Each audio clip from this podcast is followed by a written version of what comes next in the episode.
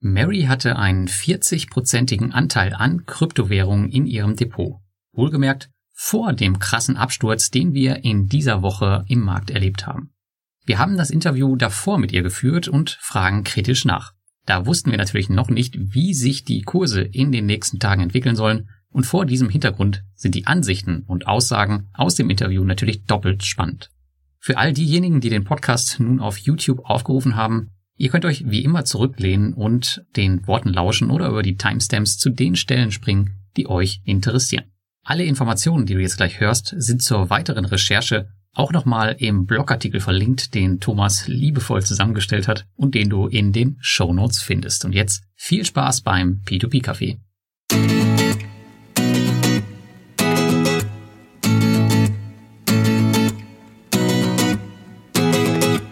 Hallo und herzlich willkommen zum P2P Café Folge 31 und mit dabei ist natürlich wieder mein Co-Host, der Thomas.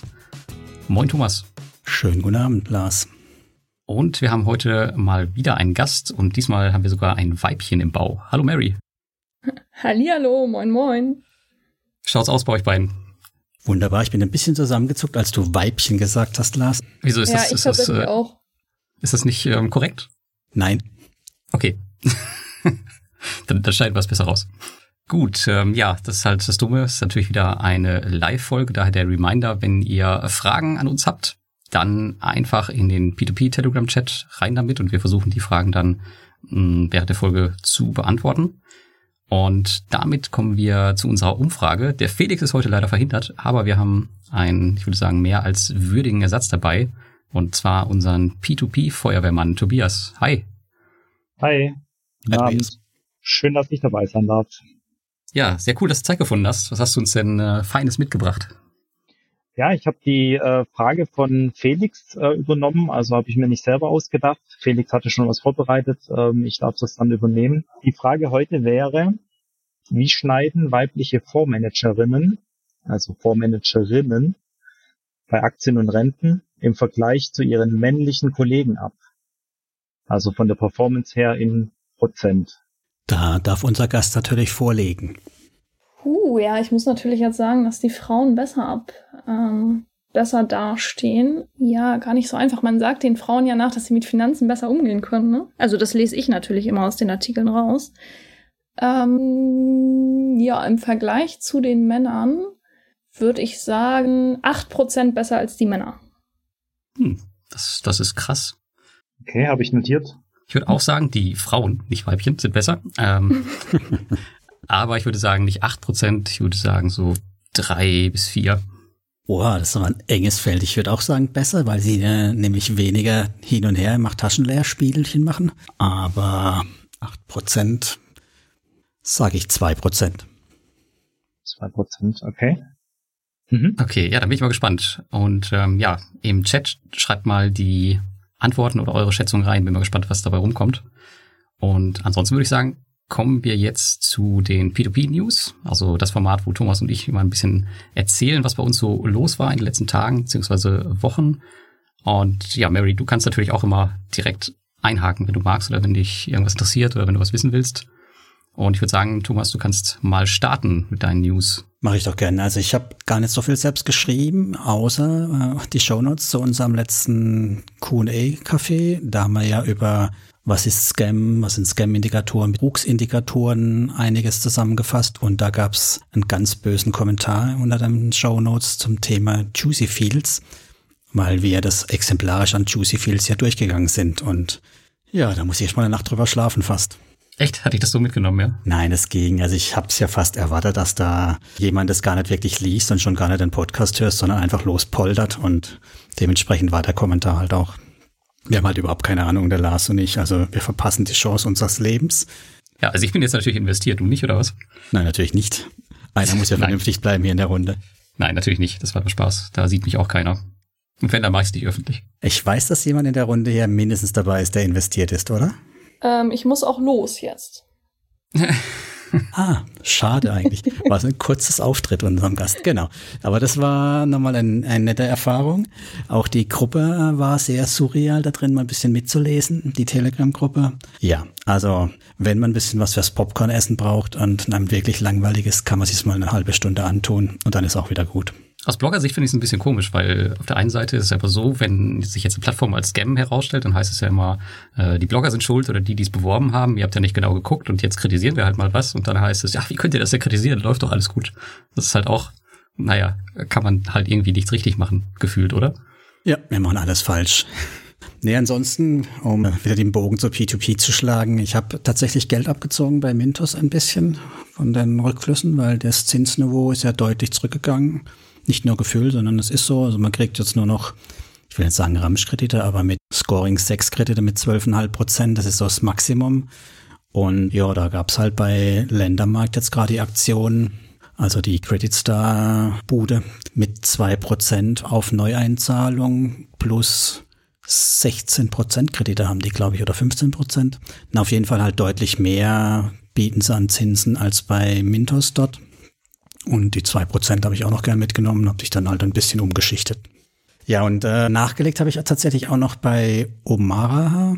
Da hatten wir es ja auch schon mal davon ganz kurz. Das war diese P2P-Plattform mit echten ausfallenden P2P-Krediten.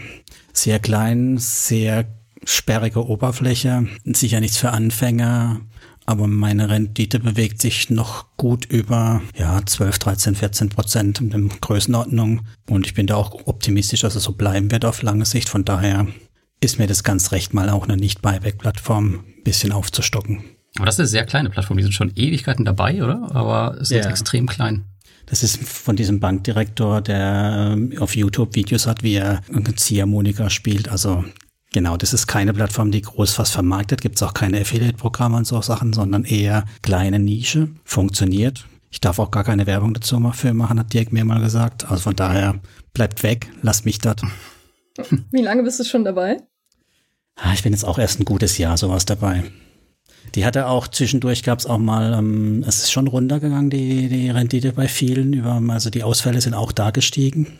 Die haben das Modell, dass die nachdem der Kredit ausgefallen ist, die dann auch zurückkaufen automatisch und zwar nur zu 50 oder 60, im Moment sind es glaube ich wieder 60 Prozent des ähm, eigentlichen Werts und dann an Inkasso rausgeben, so dass du aber halt immer auch siehst, ist er jetzt abgeschrieben, der Kredit, oder ist er nicht abgeschrieben. Also es ist kein so wie bei Bondora, fünf Jahre, sieben Jahre oder keine Ahnung wie lang, bis der Kredit mal wirklich abgeschrieben ist, Geschichte, sondern relativ schnell dann auch wieder rum. Mhm. Ja. Spannend, spannend. Ja, genau, das ist so mein, mein Ding. Und ja, das, was ich noch gemacht habe, ich glaube, da kommen wir dann später dazu. Mein, zum Thema Crypto-Lending haben wir ja noch einiges auf der Matte, denke ich. Ja, genau. Die Folge ist ja heute den Kryptos ein bisschen gewidmet und ähm, da kannst du dann auch mal von deinen neuesten Errungenschaften erzählen. Genau.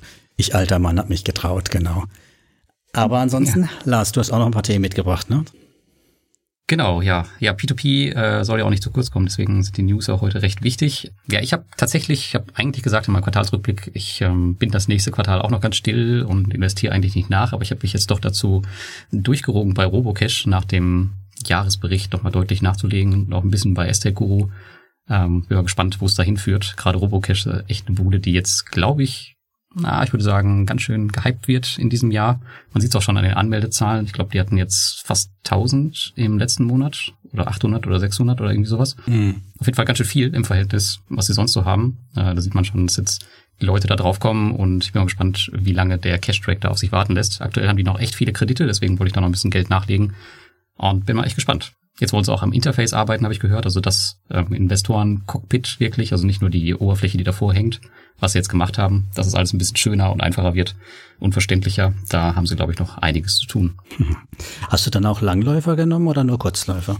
Nö, ich habe jetzt tatsächlich alles drin, also komplett hm. Aber ich glaube, diese Zinsen, die haben die eh umgestellt, oder? Also die Zinsauszahlung, dass die regelmäßiger kommen oder auf monatlich umgestellt. Das kann sein, ja. Sind. Aber du hast halt, ähm, genau, du hast dann halt nicht die Zinsen entfällig, aber halt die, die das Installment, glaube ich, ist immer noch entfällig bei den Langläufern. Aber weiß ich nicht hundertprozentig. Das kann sein, ja. Auf jeden Fall gibt's halt die 12 Prozent nur, wenn du mindestens 180 Tage investiert. Gut, ich habe ja Zeit. Also Das, das ist ja nicht das Thema. Und ich glaube, seit ähm, dieser Woche haben sie auch einen neuen Kreditgeber, mhm. der aber auch zur RoboCash Group gehört, auch wenn er ein bisschen anders heißt. Aber ich glaube, das ist trotzdem alles unter der, unter der Hauptgruppe. Ja, da bin ich mal gespannt, wie es da so läuft. Mal wieder auf den Philippinen. Mal wieder, genau. Einen haben sie ja schon dicht gemacht mhm. und jetzt versuchen sie es ein zweites Mal. Ich weiß gar nicht, ob sie die Bude aufgekauft haben, muss ich mal ein bisschen, ein bisschen nachforschen. Ähm, hörte sich irgendwie so an in der Mail, dass sich da irgendeine andere Kreditbude der Robocash Group angeschlossen hat. Auf jeden Fall hat niemand Geld verloren, das ist das Wichtigste. Das sowieso, ja. Gut, und ansonsten ähm, mein Twino-Investment, das ist so das nächste Investment, was das Ziellevel erreicht hat. Das heißt, jetzt mir immer ähm, bestimmte Maximalziele für die P2P-Plattform, wo ich dann anfange auszuzahlen, wie es jetzt bei Bondora auch der Fall ist. Und ähm, ja, andere werden auch kommen.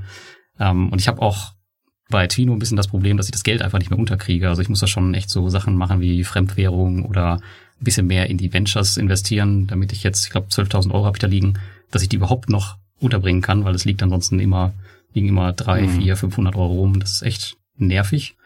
Und ja, mit dem habe ich jetzt natürlich auch wieder ein bisschen Bock auf eine neue Plattform, muss ich sagen.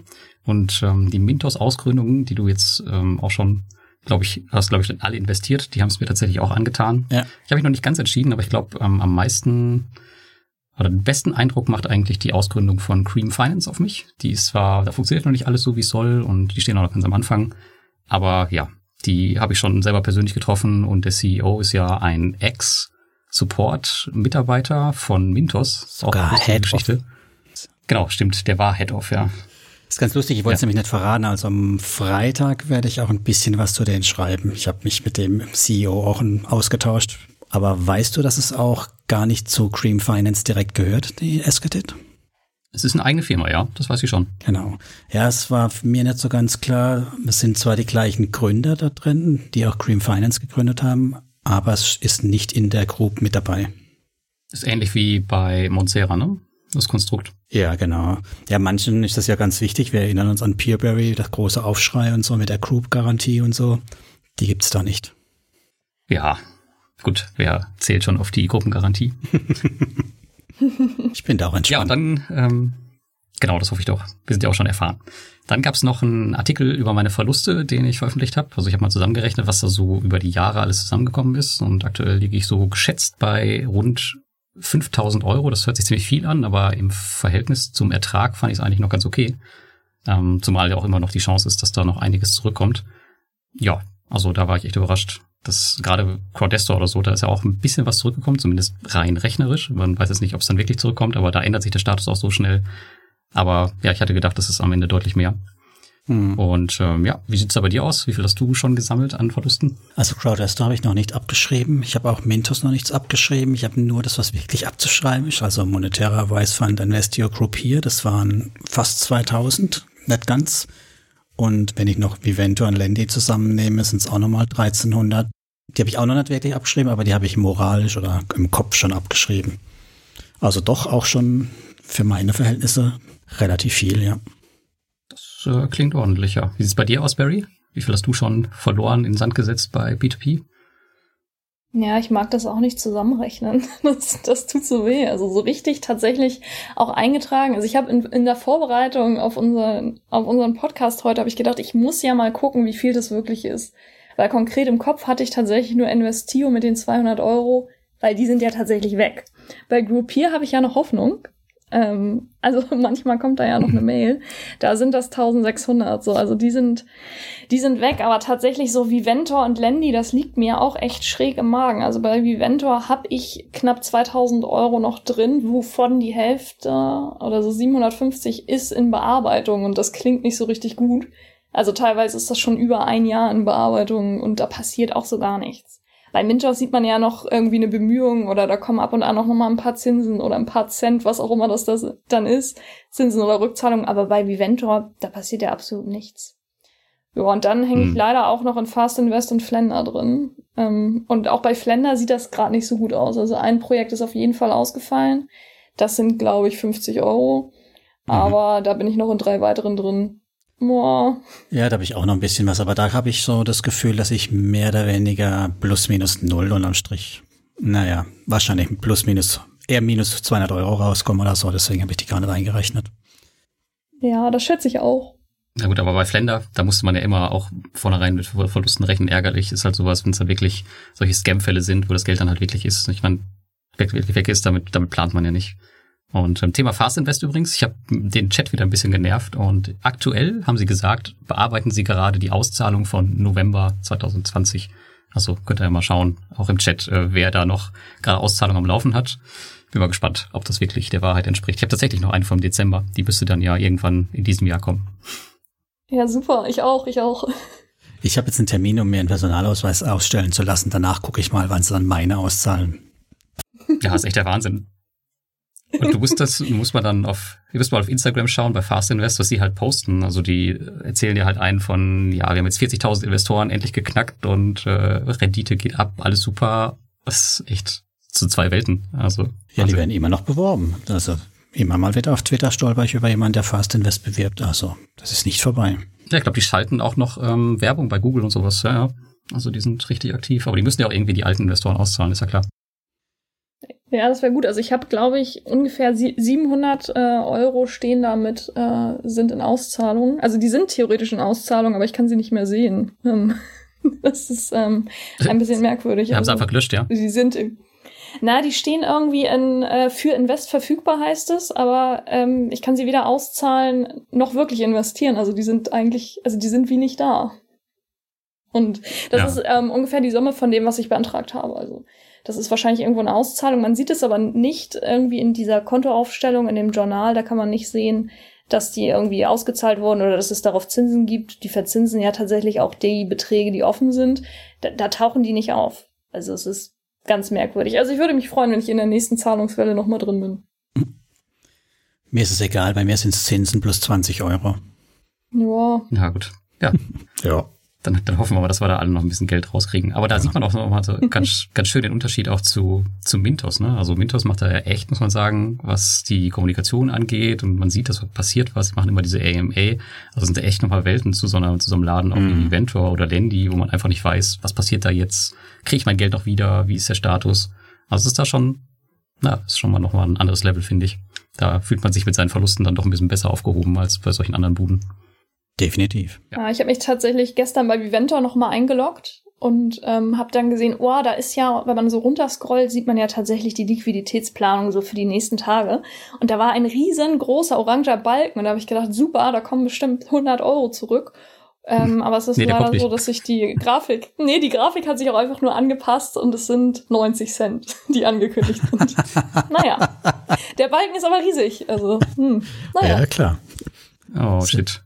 90 Cent sind von 100 Cent halt auch 90 Prozent, ne? Ja, das ist alles eine Frage der Betrachtungsweise. Klar, Gut, ich würde sagen, damit schließen wir unsere P2P-News ab und äh, kommen zu dir, Mary.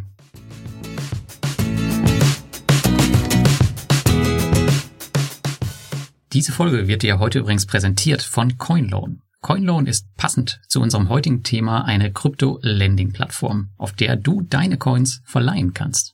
Thomas und ich, wir tun das schon eine Weile relativ erfolgreich und auch zugleich problemlos bei ganz netten Renditen. Um ein paar spannende Zahlen zu nennen, du bekommst hier auf deine Bitcoin und Ethereum 5,2 Prozent pro Jahr und sogar Euro kannst du verleihen. Hier gibt es aktuell sogar 10,3 Prozent. Alle genannten Zinsraten kannst du sogar noch einmal um zwei Prozent erhöhen, indem du den hauseigenen Coin CLT kaufst und anlegst. Rein technisch wird dein Geld übrigens im Hintergrund ausgeliehen. Leute, die sich dort Geld leihen, müssen hierfür jedoch eine Sicherheit hinterlegen, die dein Geld absichern soll. Wenn dich CoinLoan jetzt interessiert, dann schau mal in den Link in unseren Show Notes und unter allen Anmeldungen bis Ende Juni verlost CoinLoan einmal 30 Dollar in XMR. Das ist der Monero Coin, den du übrigens auch auf der Plattform zu 5,3 Prozent anlegen kannst. Und jetzt geht's weiter mit unserer Mary. Und ähm, ja, erzähl uns doch mal so ein bisschen was vielleicht über dich und auch wie du überhaupt auf das Thema P2P und Finanzen gekommen bist, wann du angefangen hast. Ja, ich will nicht so viele Fragen stellen. Vielleicht fang mal einfach an. ja, ich danke euch erstmal nochmal für die Einladung. Ich habe euch schon so viel dazwischen gequatscht, aber ich sollte ja, ihr habt mich eingeladen. Ja, ich bin Marie und ja noch gar nicht so lange dabei. Also ich bin 32 jetzt und habe erst mit 29 angefangen, überhaupt so richtig zu investieren. Ja, vorher habe ich das eher so auf den Kopf gehauen. Ähm, insbesondere für Reisen. Also ich bin sehr viel in der Weltgeschichte ähm, umher geirrt, war insbesondere so in Süd- und Mittelamerika unterwegs. Das eine Mal tatsächlich auch so für drei Monate. Da bin ich ähm, mit einer Freundin von Kolumbien über die mittelamerikanischen Länder bis nach Mexiko und von daraus zurück. Und naja, für die, die Reise in Südamerika habe ich doch irgendwie ja, Geld gelassen. Da war nicht viel los mit dem Investieren. Ich habe die Zeit aber auch genutzt, unterwegs mal so das ein oder andere Finanzbuch zu lesen. So über Amazon Unlimited oder Kindle Unlimited, glaube ich, kann man ja so ein Abo abschließen und sagen, für neun Euro im Monat kann man sich dann irgendwie, ich glaube, fünf Bücher leihen oder zehn. Und neben Reiseführer habe ich dann auch das ein oder andere Finanzbuch gelesen. Und ich weiß gar nicht, das war 2018. Lars, war dein Buch da eigentlich schon äh, veröffentlicht? Habe ich das da auch schon gelesen? Ja, das gab sogar schon 2016. Ach Mensch, ja, guck mal. Dann war das bestimmt dazwischen. Und äh, naja, in dem Urlaub habe ich mich ja, ja ein bisschen mit Finanzen beschäftigt und da kam es auch dazu, dass natürlich mein Handybrowser das auch gemerkt hat. Und dann habe ich natürlich so ein bisschen Werbung bekommen, unter anderem ähm, für eine App, in der man auf ja mit CFDs handeln kann. Da wusste ich noch gar nicht so genau, was CFDs sind. da wusste ich nur, ich setze auf steigende und fallende Kurse. ähm, ja, also das war jetzt nicht ganz so erfolgreich, sagen wir das Wann so. Wann war das? Ähm, Welchem Das war 2018. Da war noch nichts limitiert. War das mit Nachschusspflicht noch? Oder ohne? Nee, zum Glück nicht. Okay. Puh, nee, nee, zum Glück nicht. Nee, nee, das war tatsächlich, also ich habe da 200 Euro auf mein Konto aufgeladen und äh, ja, die habe ich dann auch, auch gesetzt ähm, und da war der Urlaub noch nicht vorbei, dann habe ich noch mal ein bisschen was aufgeladen und äh, naja, das, das war nicht so gut, aber ich habe tatsächlich eine Menge gelernt. Erzähl mal, mal kurz unseren Zuhörern, was CFDs sind, so in zwei Sätzen ja, ich versuche das mal in, in Weibchenmanier äh, zu, zu erklären. Also mein, mein Verständnis ähm, dahinter war, ich setze auf die Amazon-Aktie und äh, sage, sie steigt und ähm, ich setze darauf 10 Euro. Und wenn sie steigt, dann äh, partizipiere ich an diesem Kursgewinn und kann meine 10 Euro quasi diesen Schein wieder verkaufen und äh, dann stehen meine 10 Euro vielleicht bei 11 Euro. Auf der anderen Seite kann ich auf, auf fallende Kurse setzen, also es quasi shorten. Ähm, wenn ich dann aber auf einen steigenden Kurs setze, und damals habe ich auch schon mit dem Bitcoin dann rum experimentiert, und der Bitcoin fällt dann leider und ich habe aber auf einen steigenden Kurs gesetzt, ähm, dann ist das nicht so gut und dann ähm, ja läuft es auch mal darauf hinaus, dass man äh, mit dieser Option dann in den Totalverlust gilt und ähm, es leider nichts mehr gibt, weil man auch nicht mehr rauskommt, weil es automatisch spendet wird. Vor allem sind es ja auch Hebelpapiere. Das heißt, du hast dann einen Hebel Stimmt, nach oben, genau. Faktor 5 Minimum, bis damals wahrscheinlich noch 10 und mehr. Ja. Mhm. Ja, ja, ja, genau. Ja, das war super. Da war das Geld dann noch schneller weg. Genau, weil wenn das Papier nämlich auch nur ein kleines bisschen nach unten zuckt und deine tiefste Linie reißt, und du hast ja nur eine Eigenkapitalquote von irgendwie dann 10 oder 20 Prozent, sobald die aufgebraucht ist nach unten, ist nämlich das CF, der CFD wertlos, auch wenn das Ding am nächsten Tag durch die Decke geht, ne? Ja, also, also reines also Zockerzeug. ja ja, nicht gut. Also das hat halt echt funktioniert, ne, mit dem Tracking und da habe ich gedacht, ach ja, das mache ich mal und ich, ich kann ja nichts verlieren, nur mein eingesetztes Kapital. Also es war zum Glück nicht, nicht so schlimm. Mittlerweile müssen Aber, Sie ja ähm, hinschreiben, ähm, dass ähm, 70 Prozent oder 80 Prozent der Kunden, die mit CFDs handeln, Verluste machen. Muss mal gucken, wenn du jetzt Werbung kriegst, steht es dabei. Ich weiß nicht, ob das damals auch schon war. Nee, das war damals noch nicht, aber jetzt steht es tatsächlich in den Mails auch und ich glaube, in der App steht es auch irgendwo. Also, ähm, ja, gut. Ähm, das war nicht so erfolgreich. Hat aber tatsächlich dazu geführt, dass ich mich dann doch ein bisschen mal mit den Finanzen auseinandergesetzt habe und am Ende des Jahres dann auch mal zu einem Finanzberater gegangen bin. Also nicht zu einem Bankberater, sondern wirklich ein unabhängiger Finanzberater, einen, den ich auch irgendwie persönlich kenne, weil, naja, sonst traue ich ja niemandem. Und der hat mir tatsächlich auch was ganz Gutes so rausgesucht. Ähm, und da habe ich dann auch diesen 5% Ausgabeaufschlag auf Aktien und Wertpapiere kennengelernt. Und äh, ja, den fand ich dann irgendwie nicht so gut, weil ich dachte, ähm, wenn ich da jetzt 100 Euro anlege und 5 Euro bekommt jetzt erstmal wer anders, ähm, diese 5 Euro, die muss ich auch erstmal wieder erwirtschaften. Und witzigerweise war es dann auch so, dass diese vier Fonds, die er mir rausgesucht hat, die gab es damals tatsächlich auch kostenlos im Sparplan ähm, bei der DKB. Und dann habe ich gedacht, Mensch, wenn es die da kostenlos im Sparplan gibt, dann kann ich das ja vielleicht auch selber.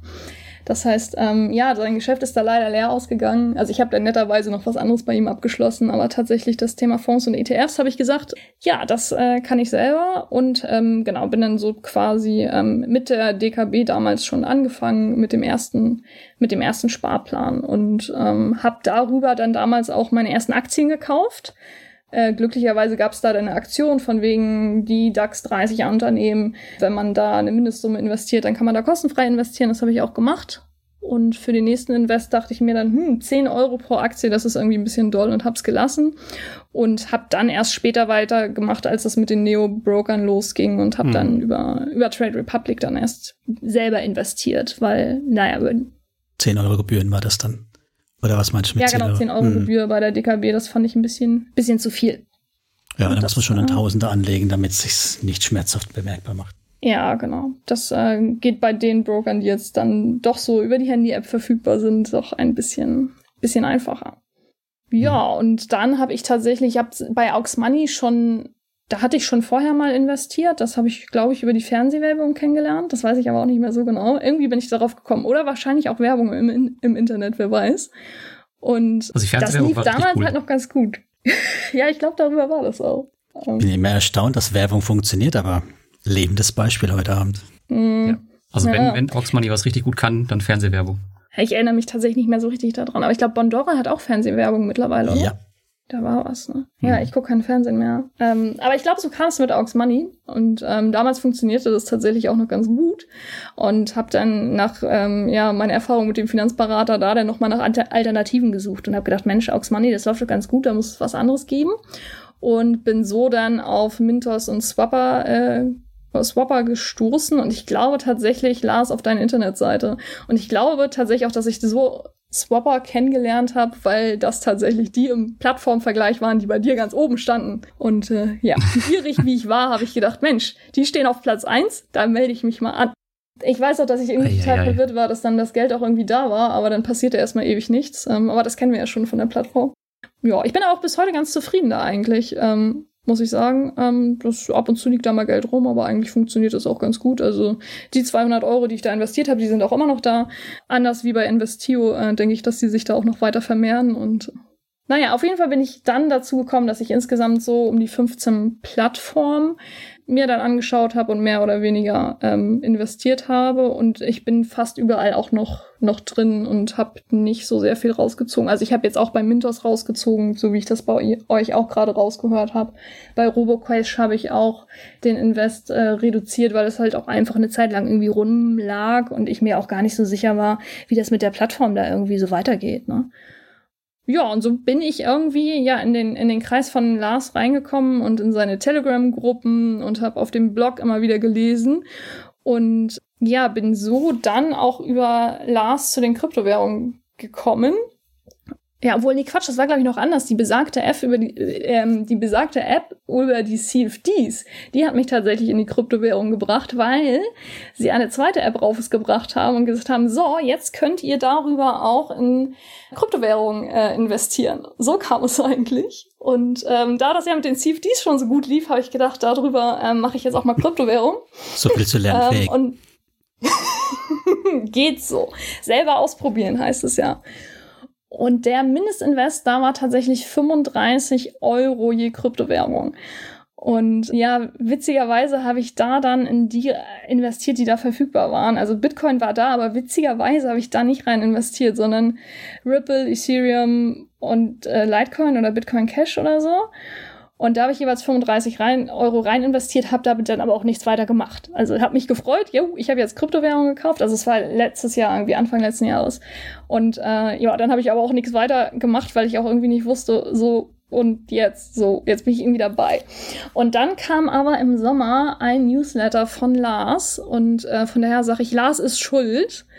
Ähm, weil da kam dein Artikel, Lars, über Crypto.com und über Bison.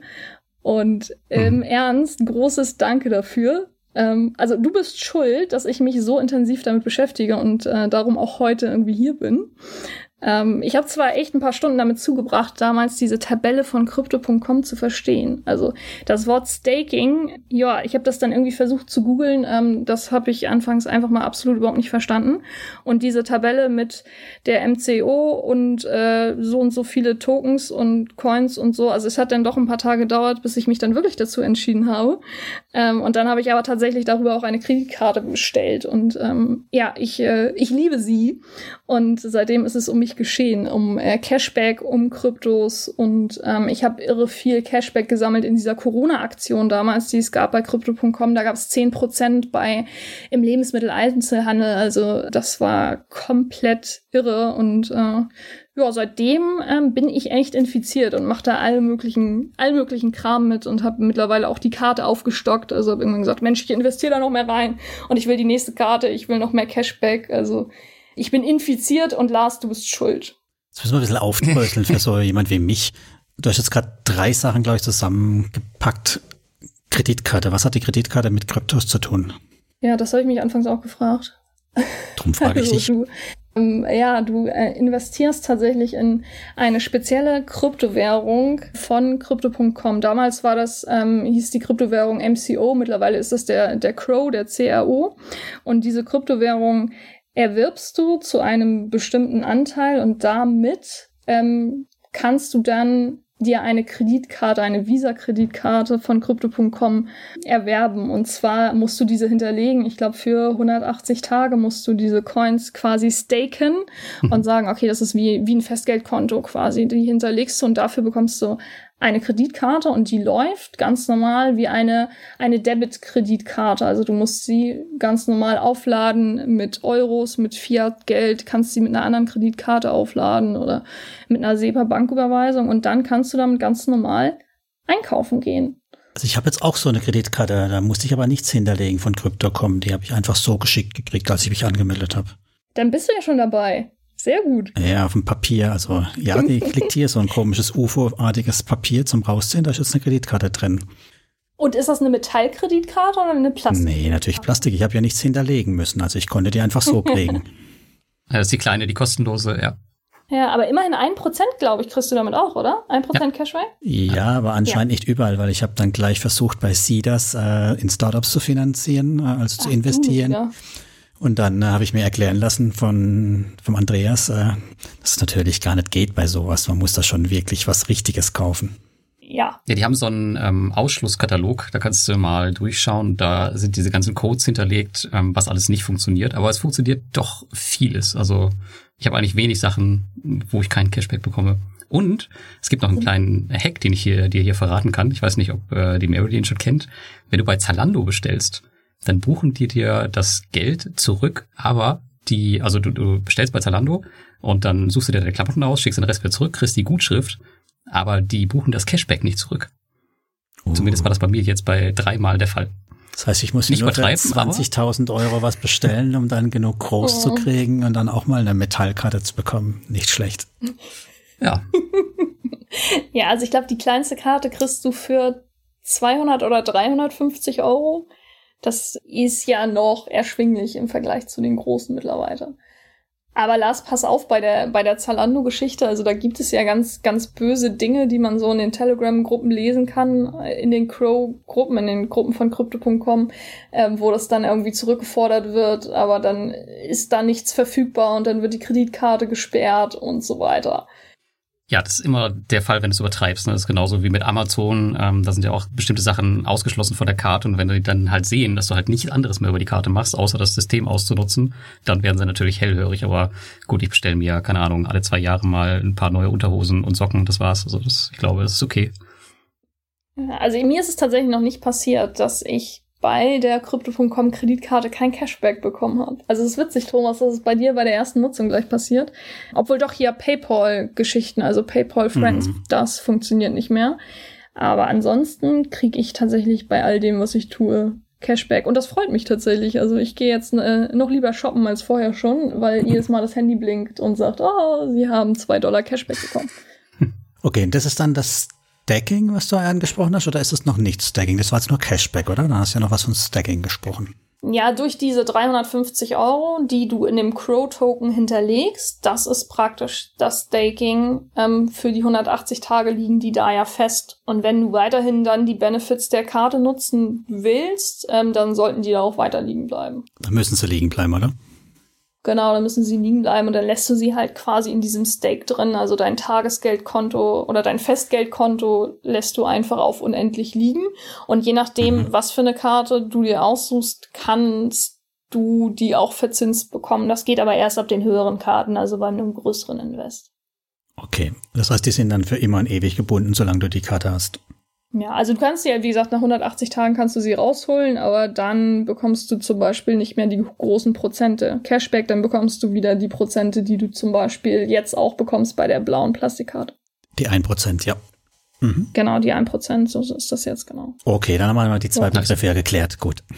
Ja, können wir dich überzeugen, genau. jetzt aufzustocken auf, auf die nächste? Ja, ähm, 350 Euro ist, glaube ich, nichts mehr, oder? Das ist doch schon deutlich mehr. Das Zeug ist ja gestiegen ohne Ende. Na, die haben es geändert. Also früher war es so, dass du ähm, wirklich, ich glaube, 200 von den von den Crow-Token erwerben musstest und der Preis ist ja doch ein bisschen volatiler. Also ähm, mal waren das 250 Euro und mal waren es 400 Euro. Und mittlerweile ist es aber so, dass du den Euro gegen Wert tatsächlich, ähm, also zu dem Zeitpunkt den Euro-Wert musst du in Crow praktisch erwerben. Und dann kann es sein, dass der steigt, dass der fällt, aber du hast halt zu dem Zeitpunkt nur die 350 Euro investiert. Da waren ja auch solche Geschichten wie Spotify oder Amazon Abo und so Geschichten dabei, ne? Ja, genau. Bei der unteren hast du Spotify mit dabei. Aber für Amazon musst du schon ein bisschen mehr Geld in die Hand nehmen dann. Oder noch mehr Cashback sammeln. Ja. Okay, da muss ich mal gucken, ob sich das für mich überhaupt rechnet. Ich bin da so ein ja, genügsamer Mensch. Hast, hast du Spotify, dann lohnt sich das auf jeden Fall. Ja, Spotify habe ich. Ja, Zahlt sogar dafür. Mm, ich ja, auch. ich habe auch meinen Account tatsächlich in Deutschland. 400 ähm, Dollar habe ich gerade geguckt, kostet die, die einfachste mit Spotify. Das ist dann für immer oder das ist dann pro Jahr? Nee, das ist dann für, für immer, oder? Ja, du zahlst es nur einmal tatsächlich. Ah, ja, also okay. du zahlst es nur einmal und investierst quasi damit in diesen ähm, Crypto.com Coin. Und ähm, der ist ja auch nicht weg. Also es ist ja nicht wie so eine Jahresgebühr oder wie eine Einmalgebühr. Du hast ja tatsächlich in diesen Coin investiert und der gehört dir dann ja auch. Und der kann ja auch steigen. Okay. Oder mal fallen. Aber so von der Sache her ist es ja einfach nur ähm, ja, ein Invest in, einen, in, einen, in eine Kryptowährung. Und dafür, dass du sie hinterlegst, bekommst du halt diese Karte. Und welche habt ihr? Ihr habt jetzt die Obsidian oder welche habt ihr? War noch nicht ganz. Nee, ich habe Nee, Obsidian habe ich nicht, ich habe die IC. Vielleicht sollten wir da auch noch erwähnen, dass das, was gestaked ist, das wird auch noch verzinst. Also bei der ICY kriegst du beispielsweise eine Verzinsung von, ich glaube, 12 Prozent bei wöchentlicher Auszahlung.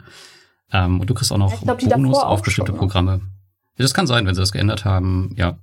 Wow. Aber das ist halt auch noch interessant. Ja. Also ich, ich hatte vorher beispielsweise die American Express Platinum, das ist diese silberne, die kostete 55 Euro im Monat. Und das tat schon richtig weh, weil du die Karte halt wirklich Im einsetzen Monat? musst, damit es sich auch lohnt. Und ja, und die kann man halt in Deutschland auch nicht wirklich nutzen, außer vielleicht bei Aldi und Lidl, aber so viele Akzeptanzstellen gibt's hier nicht.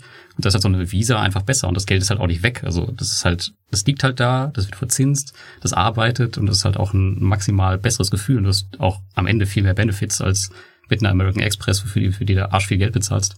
Okay, also habt ihr mich hast jetzt schon fast gekauft. Lars, hattest du sie für die Launches oder wofür hattest du die Karte dann überhaupt, wenn du sie in Deutschland nicht richtig nutzen konntest? Okay. Wow. Genau, richtig. Ich hatte sie für die Airport Lounge und mit der, mit der Partnerkarte, weil da kannst du halt vier Personen mitnehmen auf Reisen. Das ist halt schon richtig cool. Und ähm, seit ich einmal die Lounge benutzt habe in der, äh, am Flughafen, möchte ich auch nie mehr am Flughafen sein ohne Lounge. und da habe ich ja. halt eine gleichwertige Karte gesucht, ähm, die halt nicht so viel Geld kostet. Dadurch bin ich eigentlich auf die Crypto.com gekommen. Ansonsten äh, wäre das wohl kein Thema für mich Darüber. gewesen. Und naja, die restliche Geschichte kennst du auch. Seitdem bin ich halt süchtig von sowas. ja, ja. Und ich meine, bei Crypto.com ja, gibt es dann auch viel, viele andere Sachen die man da machen kann mit ähm, Supercharger, DeFi, Staking und äh, Exchange, was weiß ich nicht noch alles.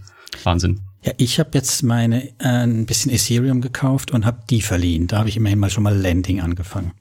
Mhm. Aber Sehr halt, gut, hast du es über Crypto.com gemacht? Oder ja, ich habe über Crypto.com es gemacht und äh, ja, da ich meine, die, ich glaube, läppische 4% oder so was aus, was er bezahlen im Jahr. Das ist jetzt nicht gerade die Wucht, ne? Na, du musst jetzt dann die Karte erhöhen ja, also die IC-Karte brauchst du, die Lars hat. Ähm, und dann bekommst du da nochmal zwei Prozent. Ja. ja, du hast halt nicht rechtzeitig angefangen. Ah. Mittlerweile.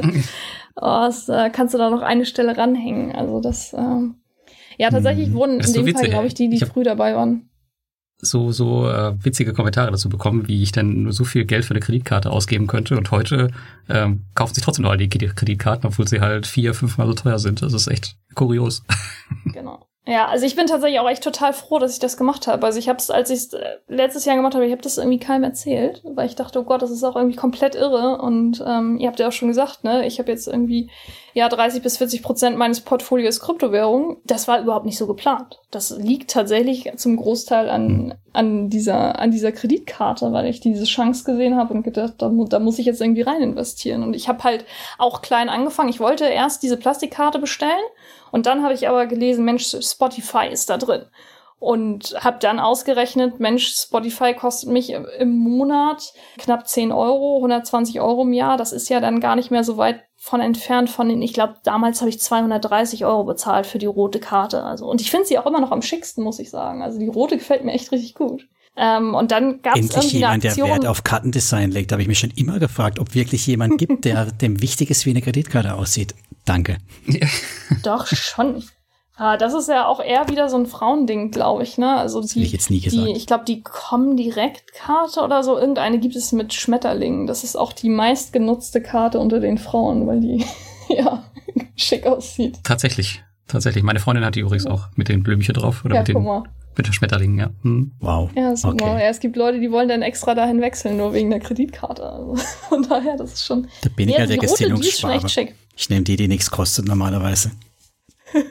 Ja, ich weiß gar nicht, ob die was Ja, ich würd- kostet. Das muss, Ich würde auf jeden Fall nochmal upgraden, Thomas, weil die kannst du nämlich auch noch als Eiskratzer benutzen. Denn die Metallkarten haben da schon echt ihre Vorteile. Ist die, ist die denn aus Metall, die nächste Klasse? ja, Ja. ja, Mhm. ja. Ich bin ja Carsharing-Nutzer, die haben sowas automatisch in jedem Auto drin liegen. Ich brauche sowas nimmer mitschleppen. Ah, okay, ja dann.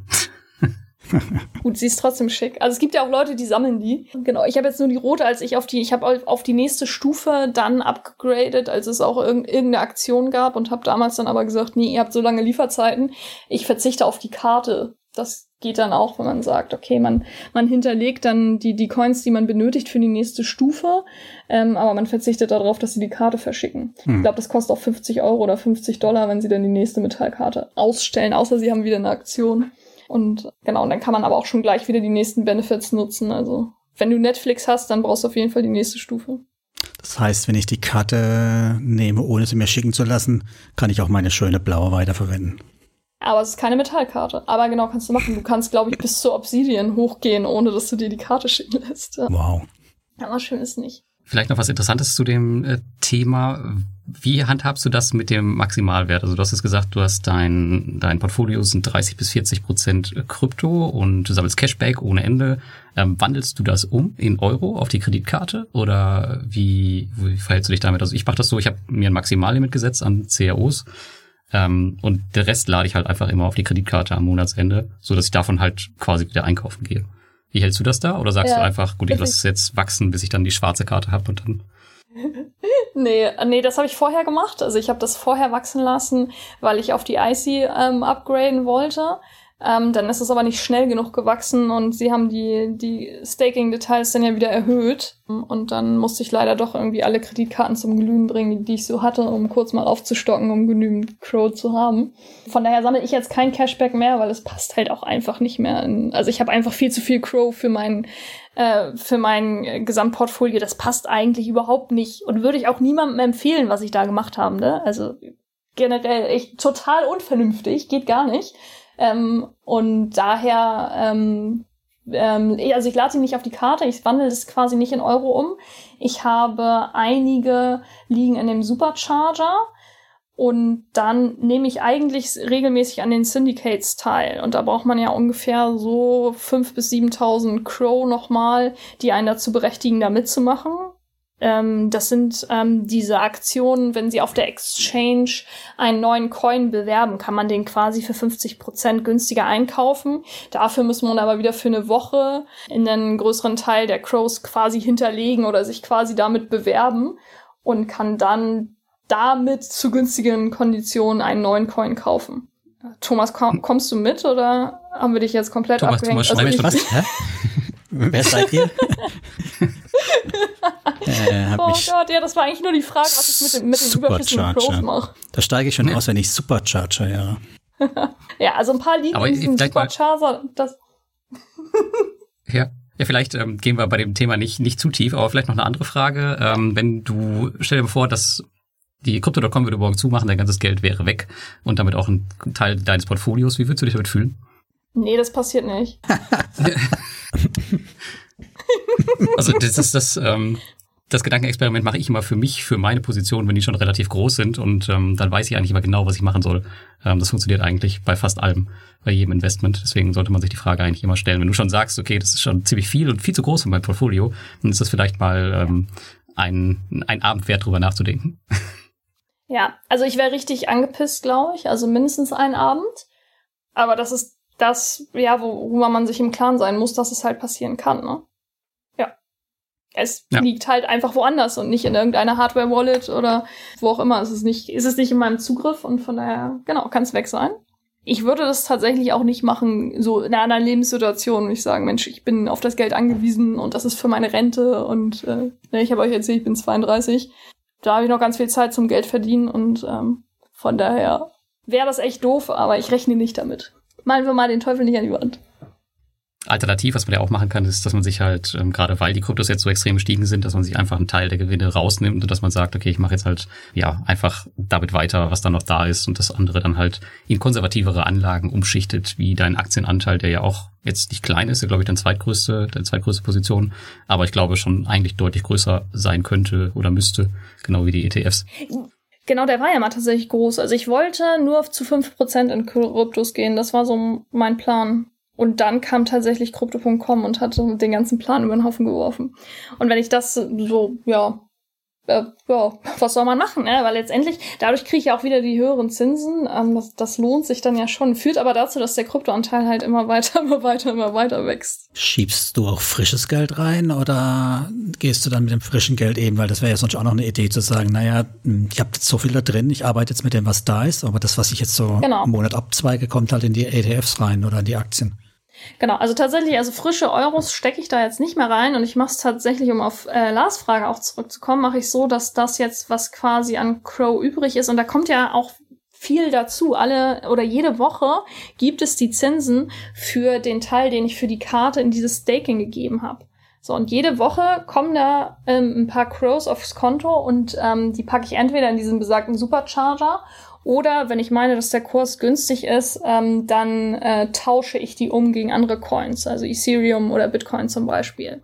Ja, um das einfach ein bisschen zu verteilen. Also der Crow-Anteil ist halt eigentlich zu hoch, aber alles das, was dann jetzt quasi kommt, wandle ich um in andere Kryptowährungen. Das heißt, dass den Eurobetrag, den ich da einmal investiert habe, der bleibt quasi in dem Krypto-Umfeld, aber er wird anders verteilt. Womit du ja eigentlich trotzdem noch das gleiche Risiko in der Anlagekasse selbst hast. Ja, also wenn genau. zum Beispiel jetzt irgend, irgendein Problem mit, mit Bitcoin kommt etc., dann zieht das ja den gesamten Markt, das wissen wir ja alles nach unten und dann ist ja auch alles betroffen. Also ich weiß jetzt nicht, damit machst du dir dann vielleicht so eine Scheinallokation. Was du auch machen könntest, du könntest dir das beispielsweise auf deine, auf dein Revolut-Konto laden über die Kreditkarte und dann auf dein Broker-Konto packen und da dann halt in Aktien investieren oder einen Sparplan.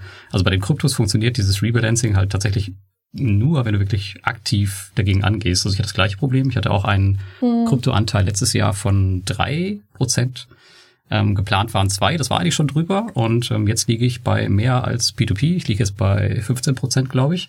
Obwohl ich schon seit August nicht mehr gekauft habe, obwohl ich schon diverse alte Coins verkauft habe und ähm, auch Crypto.com begrenzt habe, aber trotzdem steigt es halt immer weiter. Das heißt, du musst da echt aktiv was gegen tun. Ansonsten hast du halt irgendwann äh, einen viel zu großen Teil in deinem Portfolio und das wird dann nicht bei 40 Prozent bleiben wahrscheinlich. Ja, das stimmt, aber tatsächlich, ich finde es gar nicht so schlimm, weil wenn man das mal gegenrechnet, jetzt sage ich ja, ja Mensch, das ist jetzt 30 bis 40 Prozent, je nachdem, wo der Kurs steht. Wenn ich das aber vergleiche mit dem, was ich eigentlich ursprünglich mal investiert habe, also wenn ich nur den, den Euro-Wert nehme, dann habe ich ja nicht 40 Prozent meines Portfolios wirklich mal in Kryptowährungen investiert, sondern die sind halt einfach so gestiegen. Da ist es ja ähm, wahrscheinlich um die 10 Prozent, was ich mal investiert habe. Ich kann ja nichts dafür, dass sie jetzt so gestiegen sind. Ja, die, das, eigentlich ist halt das Thema, dass du sagst, du willst dein Portfolio immer genau jedes Jahr einmal in die Richtung ausbalancieren, wie du es ursprünglich dir vorgestellt hast. Und wenn du es halt nicht tust und die Assetklasse über einen Bach runtergeht, dann ist dann halt Ja, der. Teil weg. Aber ich meine, du hast ja schon recht, du kannst noch locker 35, 40 Jahre wegschaffen. Also dir ist auch ein Platzen kein Problem. Das sieht bei mir schon ein bisschen anders aber- aus. Ich warte einfach, bis mein Kryptoanteil mal wirklich bei 5% ist, so in drei, vier Jahren, dann freue ich mich drüber. Ja, aber es wird schneller Warum gehen, denkst wenn du, du dass jetzt es so lange erstmal auf die nächste Kreditkarte Weil es ja nur 0,5 Prozent sind oder so bei mir gerade. Keine Ahnung, ich weiß nicht, wie viel es sind, aber es sind ja nur, ja, wobei, es sind jetzt auch schon 4.000, 5.000 Euro, sind es jetzt auch. Von 500 Euro oder 1.000 Euro habe ich angelegt, sind wir jetzt bei 5.000 Euro. Ging relativ flott, ne? Also überraschend aus ein bisschen Spielgeld wurde jetzt spürbares Geld. Ja, genau, aber das geht dann halt relativ schnell. Man hat ja letztes Jahr gesehen, ne? Also ich war ja auch relativ niedrig und auf einmal hast du da so einen riesen Portfolioanteil, ähm, der nicht zu bremsen ist. Und ich, wenn ich jetzt in meine Rendite bei Portfolio Performance schaue, dann habe ich bei den Kryptowährungen, habe ich jetzt seit Januar pro Monat zwischen 20 und 30 Prozent Rendite pro Monat. Das ist einfach Irre. der absolute Wahnsinn. Ne? Ja, für mich war ja der, die, die Erweckung oder quasi der Punkt, dann auch wirklich einzusteigen in unserer Folge mit dem Ronald, ne? Da haben wir diese Doppelfolge gemacht und wo er da uns ja so ans Herz gelegt hat, wir müssen unbedingt in Ethereum einsteigen, Bitcoin eher links liegen lassen, aber unbedingt Ethereum. Und dann habe ich gedacht, ja, das, was er so erzählt mit den Smart Contracts und so, das klingt alles nachvollziehbar und vernünftig. Mache ich mal ein bisschen. Das war für mich der Door-Opener. Hast du wenig mit falsch gemacht, würde ich sagen. Absolut, er hat ja davon, er erwartet mal 10.000 bei Ethereum gesprochen, wo wir herzhaft, nein, nicht gelacht, aber geschmunzelt haben drüber, weil ich glaube, da stand man noch irgendwie bei 300 oder sowas, ne? Hm, ja. So, schon Und dann ging beeindruckend. es ganz schnell auf einmal. Ja. Hm, war beeindruckend, ja. ja, wollen wir denn auch nochmal über die ähm, Aktien sprechen? Was hast du denn überhaupt so für Aktien in deinem Portfolio, Mary? Und für ETFs, da haben wir noch gar Ja, nicht eine drüber gesprochen. Coinbase-Aktie Das ist ja auch dieser, natürlich. dieser Auf gar keinen Fall Klumpenrisiko, nein. Wieso Ist das die eine andere 25% Anlageklasse? Einzelaktien in deinem Portfolio? ich hoffe nicht. Ach nee, tatsächlich auch. Ich habe irgendwie, ja, ich kann mich so schlecht entscheiden und habe tatsächlich auch viel zu viele Aktien. Also ich bin ja sehr breit diversifiziert. Also man könnte auch sagen, ich baue mir meinen eigenen ETF zusammen, weil ich irgendwie so viele Einzelaktien habe. Immer wenn ich irgendwas lese in irgendwelchen Newslettern oder auch Podcasts, dann äh, denke ich, ach Mensch, das hört sich ja spannend an und dann äh, investiere ich da mal rein. Also das sind äh, et etliche Aktien. Also meine, meine äh, größten Aktienpositionen sind tatsächlich noch die drei Aktien, die ich damals gekauft habe bei der DKB, bei der Aktion mit äh, in- investieren Sie einmal in, in Aktien und das war damals Allianz, Siemens und Vonovia. Das ist so das Größte und alles andere sind ja in kleinen Positionen. Da bin ich bin ich überall dabei, würde ich sagen. Hm. Was da so ganz gut äh, oder ganz hilfreich ist, wenn man sagt, man macht so ein Basisinvestment auf so ein breites Portfolio, also in deinem Fall wäre das vielleicht so einen, einen langweiligen ETF und zwackt das immer jeden Monat auch ganz äh, diszipliniert ab und den Rest dann macht man dann eben in solche, oh, das ist spannend und jenes ist spannend, ne? So das Venture Depot nennt's manche oder das Spielgeld. Dann hast du vielleicht das, dieses Risiko, dass dann später doch ein chaotisches Riesendepot hast und gar nicht so genau weißt, was du damit anfangen sollst. Nicht so stark. Ja, also ich würde sagen, für die Hörerinnen und Hörer bin ich absolut kein gutes Vorbild, ähm, was jetzt äh, ein gut strukturiertes äh, Investment angeht. Also ich habe ein total chaotisches Ka Portfolio, ich bin überall dabei ähm, und probiere das alles mal aus. Ähm, ich habe ja jetzt noch ein bisschen Zeit, Erfahrung zu sammeln und irgendwann fange ich dann mal an, das zu strukturieren. Ich habe auch ETFs tatsächlich, in die ich monatlich per Sparplan ähm, investiere, aber auch da kann ich mich nicht entscheiden und habe ein paar unterschiedliche.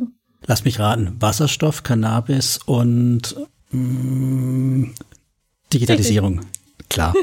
ja, genau. Ja, ja, ja, Cannabis-Aktien bin ich auch vorne mit dabei. Aber das lief nicht so gut bisher.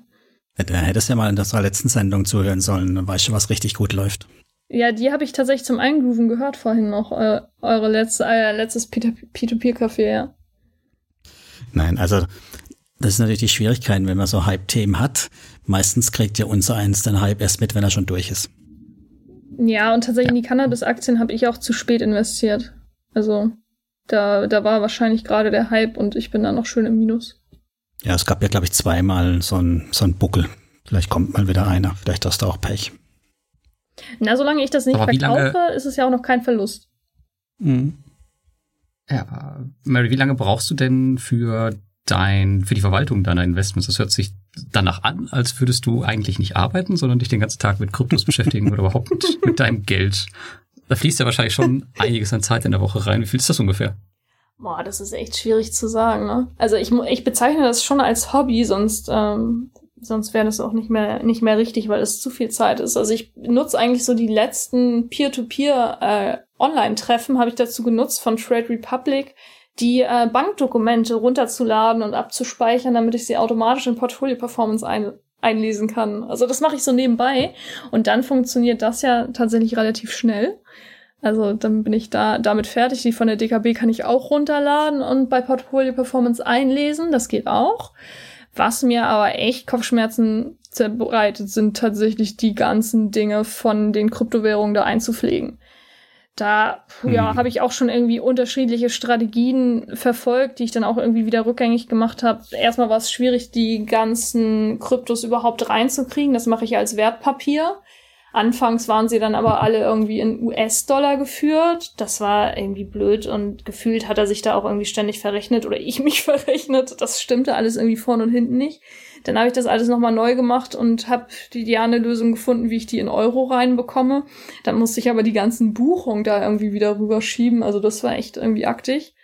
Und jetzt mache ich das auch so, dass ich diese ganzen Cashback-Geschichten, das buche ich dann nur noch monatlich ein. Also ganz zu Anfang war ich noch motiviert und habe das da alles irgendwie immer reingehackt.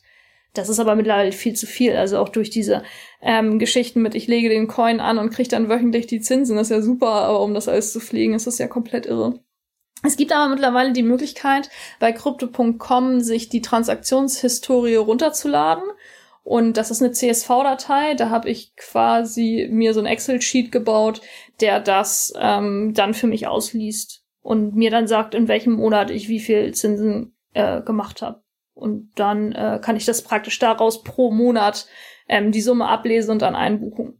Ja, habe ich jetzt aber tatsächlich, ich glaube, das letzte Mal im Januar oder so gemacht, fürs mhm. letzte mhm. Jahr und in Januar und dann habe ich es jetzt noch nicht wieder gemacht. Wie machst du das mit dem ganzen Steuerkram dann? Das muss ja die Hölle sein, oder? Ja, das glaube ich auch. Ah. Ich habe es noch nicht gemacht. ich bin ja, ich habe ja letztes Jahr tatsächlich erst angefangen, ähm, aber mir graut es echt davor. Ich, äh, ich weiß noch nicht. Ich habe ja gesagt, ich habe ja einfach noch nichts verkauft. Ähm, das ist schon mal gut. Deswegen ist es vielleicht noch nicht so schlimm, aber die Zinsen ähm, sind ja so, äh, die müssen ja auch irgendwie versteuert werden. Ich finde es nur total schwierig, weil das, was ich als das Zinsen ebenso, bekomme, ne? das ist ja, ja, genau, das Cashback ist genau das Gleiche. Ne? Das ist ja auch irgendwie, das gibt's dazu, aber welcher Wert ist dann das? Und der Crow hat ja mal einen Wert von 5 Cent und mal einen Wert von 20 Cent. Welchen Zeitpunkt nehme ich denn Zu dem Zeitpunkt, wo es ausgezahlt wurde. Ja. ja. das ist ja so eine Sache, ne? Der kann ja auch mal am Tag 20 Prozent hoch oder runter gehen. So. Ich glaube, der Durchschnittswert ist, da wird er akzeptiert. Hm. Ich weiß nicht. Lars, wie machst denn du das? Äh, ich nutze da Cointracking Info für, weil ich, ich kann das nicht alles nachhalten und ich nutze einfach den, da gibt es einen Steuerbericht, den du dir ausschmeißen kannst. Das, das Tool kostet zwar Geld, aber ähm, das, naja, das gleicht das allemal aus, äh, die Zeit, die du dich da dran setzt, die du dafür verschwendest, dann verrechnest du dich und deswegen nutze ich einfach Cointracking Info. Ähm, der schmeißt das Dokument raus und der hat halt auch die ganzen äh, Transaktionen, die er von überall einlesen kann, der hat die Tagespreise und ja, viel mehr kann man da auch nicht machen. Also ich will mich da gar nicht mit auseinandersetzen. Das klingt gut. Ja, verbindest du das irgendwie mit der App oder liest du da die Transaktionsberichte ein? Nein, du kannst Cointracking Info mit verschiedenen APIs ähm, verbinden und dann okay. kann er sich die Transaktionen einfach ziehen. Das ist eigentlich okay, ziemlich das cool. Echt gut. Das können wir auch in die Show Notes ja. nochmal packen. Den Link haben wir, glaube ich, schon mal drin gehabt, das Ding, aber machen wir nochmal rein. Ja, wer mag sich schon mit Steuern beschäftigen, ja. ne? Das, was was, was wir bis jetzt hatten, war das jetzt schon dieses ganze Thema Landing? Da gab es ja dieses Defi, war das da mit dabei oder ist es was ganz anderes? Ja, also das Landing ist ja quasi, also Landing selber mache ich nicht, ich mache eigentlich eher, eher Fairline. Also ich gebe mein, meine Coins in, in die, in die Earn-Programme von zum Beispiel Crypto.com und sage, okay, ähm, nimm, nimmt meine Coins für einen Monat oder für drei Monate und dafür bekomme ich, ich Zinsen.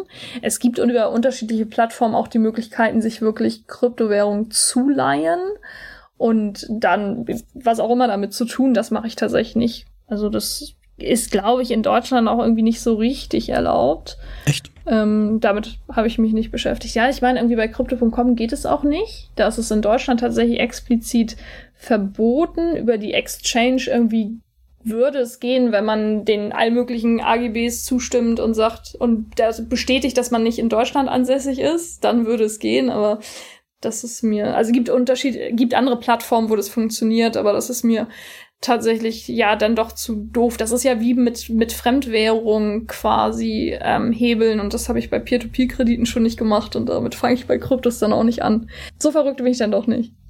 Aber das heißt sowas wie dein eigenen, deine eigene Wallet, Hardware-Wallet und die dann irgendwo bei, was sind Ava oder was es auch immer da so gibt, reinhängen und dort deine eigenen Coins verleihen, das machst du nicht. Na, ich habe tatsächlich gar keine Hardware-Wallet. Ähm, noch nicht ähm, weil das meiste liegt ja tatsächlich bei Crypto.com. Aber ja, ich habe mir da schon, tatsächlich schon mal Gedanken zu gemacht, ob ich das mal machen sollte. Mache ich aber noch über eine Software-Wallet. Also ich habe zum Beispiel die Trust-Wallet ähm, auf dem Handy und nehme so an anderen DeFi-Projekten teil, also so Pancake, Swap, Geschichten oder ähm, ja, Lars lacht schon. Das klingt schon so seriös. Pancake. Was ist denn sowas?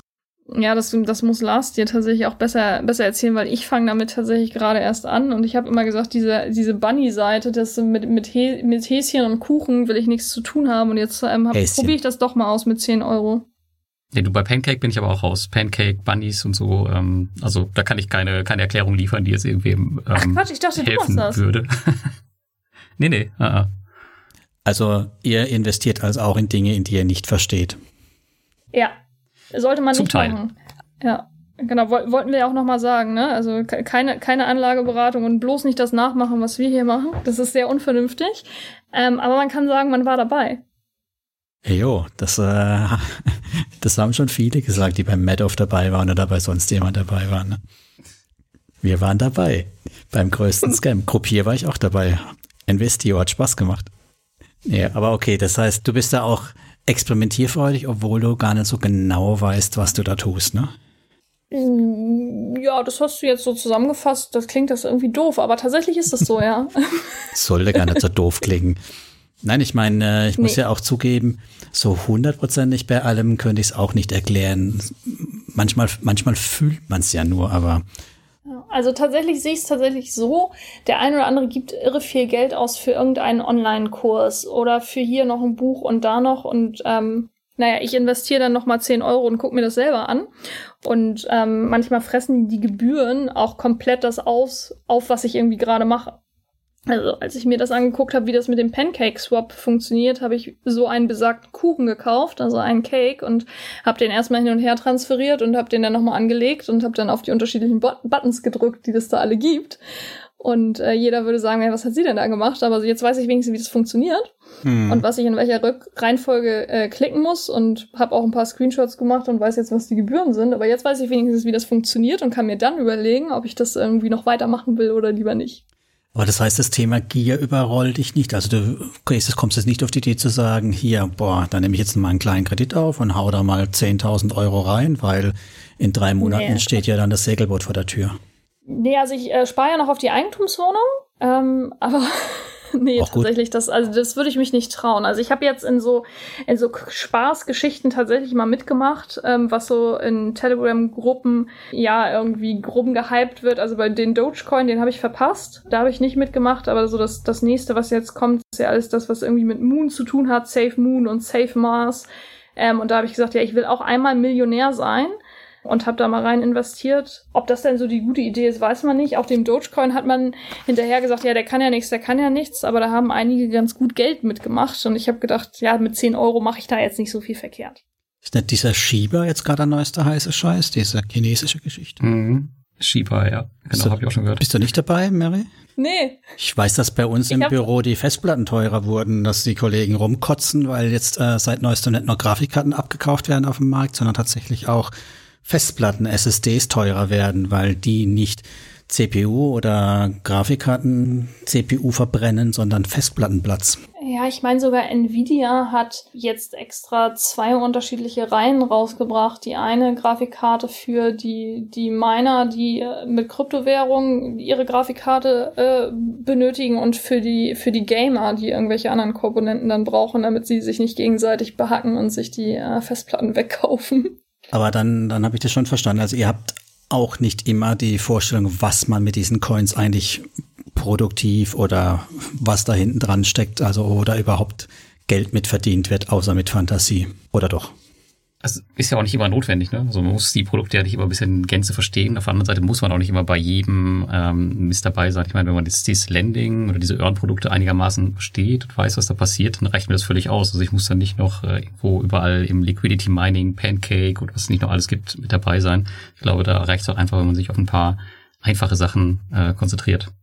Ja, ich meine, das Thema ja. Coinloan haben wir ja, habe ich ja auch schon länger angefangen, tatsächlich da ein paar Stablecoins und meine Euros zu verleihen. Das verstehe ich ja schon. Da geht es ja im Prinzip nichts anderes drum, wie dass ich denen Geld gebe, damit die dann irgendwelchen anderen Leute Kryptos verleihen können, diese dann, was weiß ja. ich, fünffach, nee, fünffach nicht, aber doppelt oder mit was LTV von 30, 40 Prozent verleihen, ne? Und dann auch nach unten eine Reißleine ist, die, solange der Kryptomarkt nicht total implodiert, auch wahrscheinlich lange halten wird.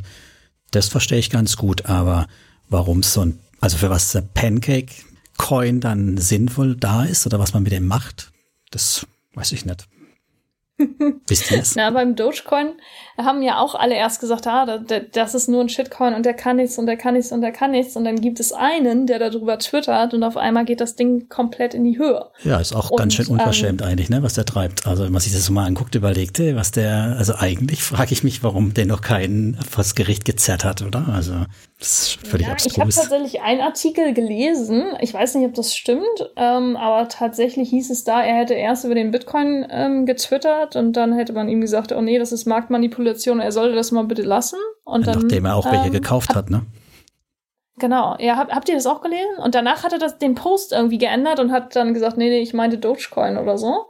Also die Geschichte auf jeden Fall ähm, kenne ich und jetzt nimmt er das mit dem Dogecoin ja immer weiter auseinander und ich meine, er hat letztens auch auf Twitter eine Umfrage gestartet, ob er jetzt auch als Zahlungsmethode neben dem Bitcoin auch den Dogecoin für den Tesla zulassen soll und schon kriegt der Dogecoin doch noch einen Use Case, wo wir anfangs gedacht haben, Mensch, was kann der eigentlich und was macht der? Und ähm, vielleicht kann man damit irgendwann seinen Tesla bezahlen. Da braucht das, man dann ein paar mehr. Der ist doch nicht gedeckelt, der ist doch unlimitiert, oder?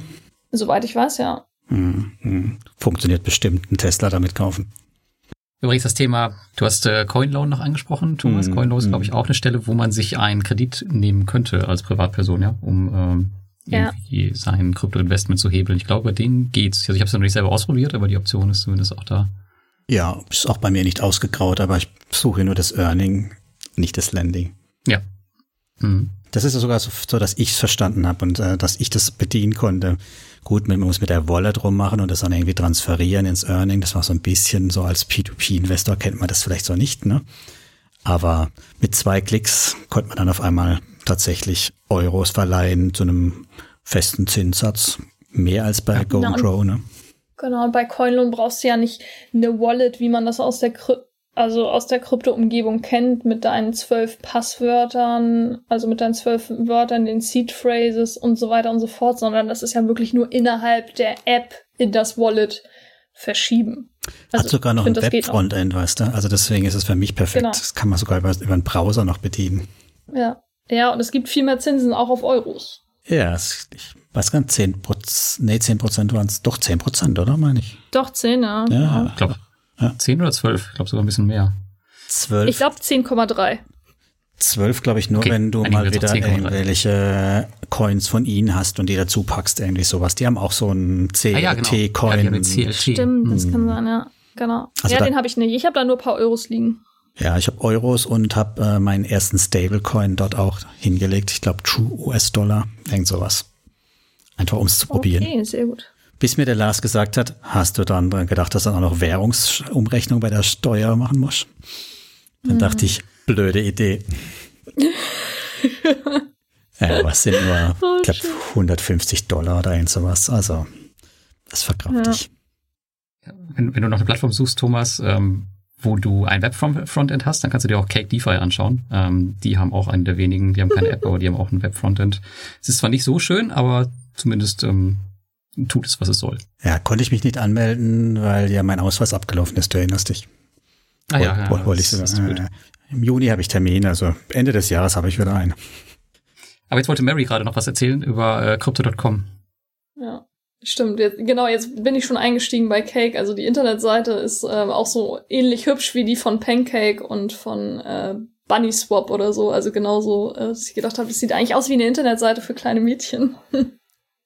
Okay. Genau, und zu Crypto.com, ähm, genau, wollte ich eigentlich nur bei Coinloan einsteigen und sagen, dass ich tatsächlich da nur Euro liegen habe und keine Kryptowährung, weil die Zinsen für mich bei Crypto.com halt besser sind und deswegen habe ich da nur Euros liegen.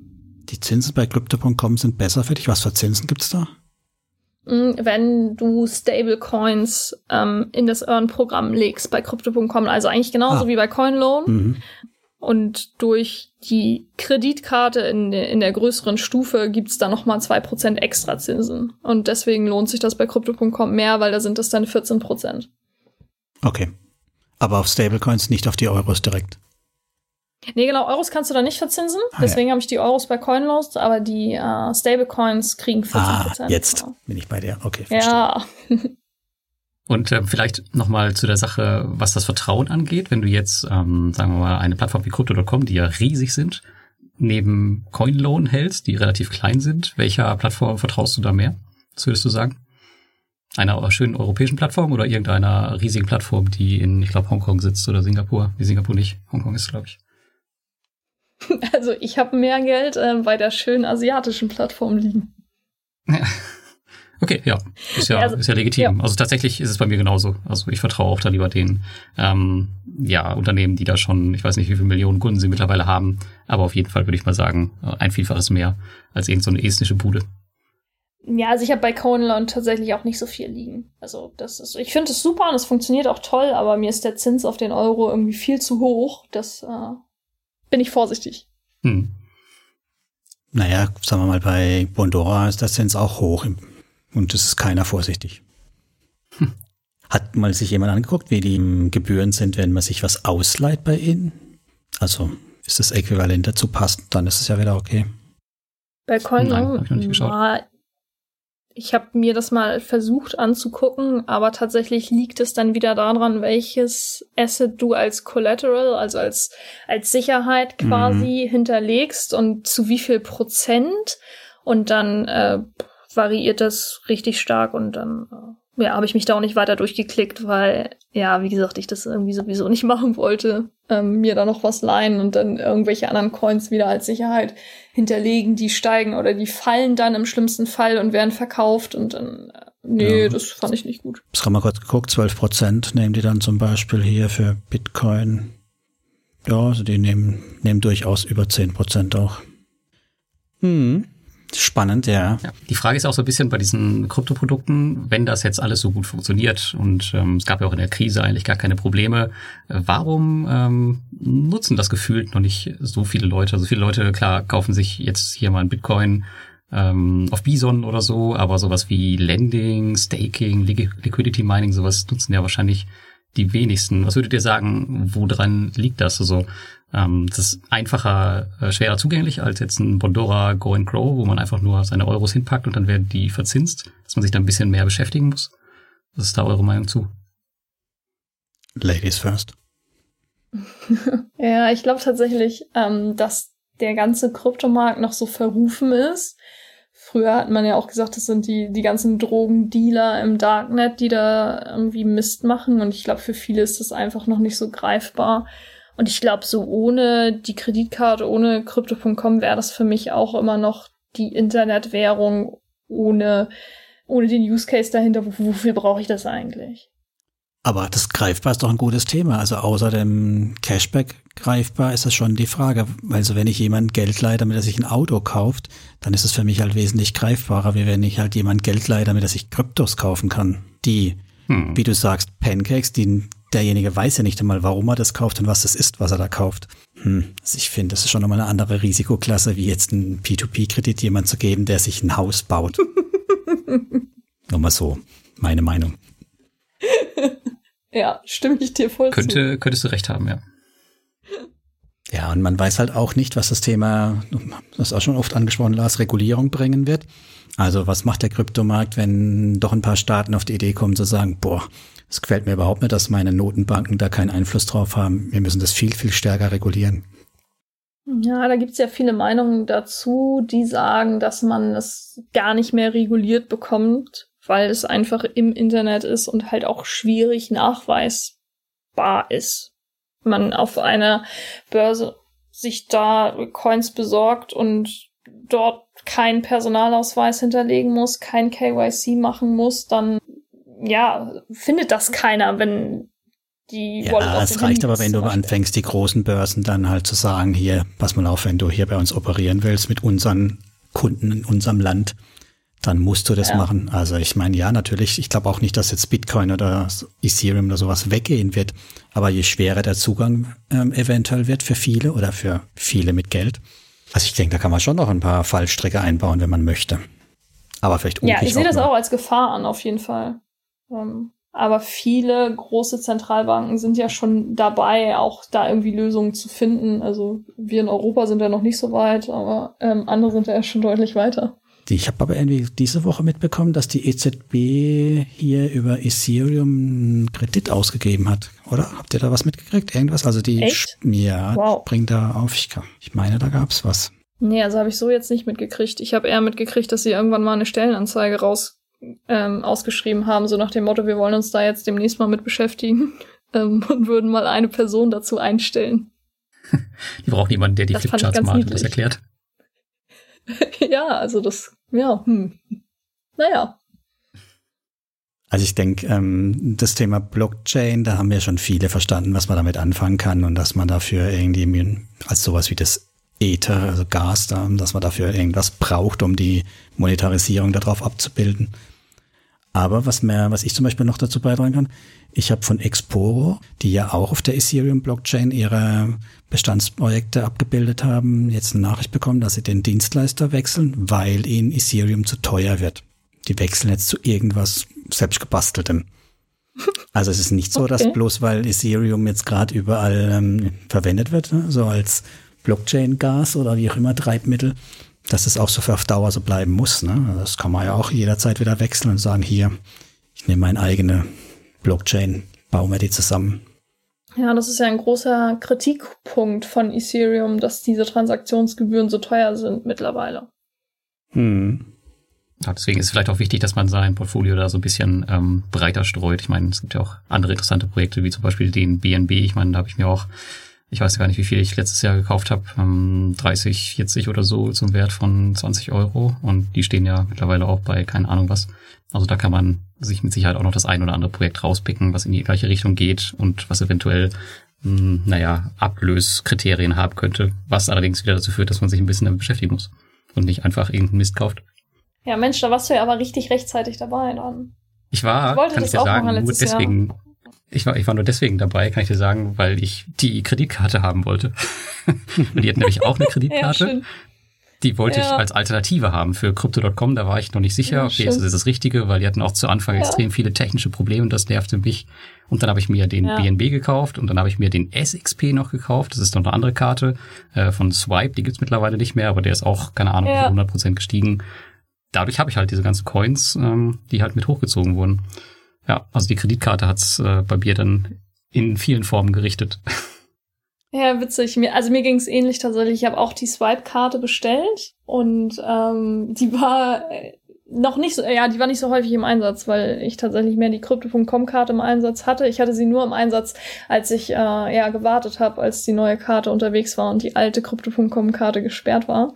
Aber ansonsten fand ich die Swipe-Karte tatsächlich auch nicht äh, nicht so gut. Äh, die waren sich ja zwischenzeitlich auch nicht so einig, ob man jetzt in Euro bezahlen darf, ja oder nein. Bei dem einen ging's dann, bei dem anderen ging's nicht. Da sollte man dann wirklich in Kryptowährungen bezahlen, aber wieder mit so viel Gebühr, dass sich das dann gar nicht mehr lohnt. Also man hat zwar Cashback bekommen, aber hat irgendwie mehr Gebühren bezahlt, als dass man Cashback hm. bekommen hat. Und das war irgendwie alles sehr, sehr mysteriös. Und ich wollte damals tatsächlich dann auch die Karte von Binance haben. Dann war es aber so, dass Binance ja Swipe äh, gekauft hat.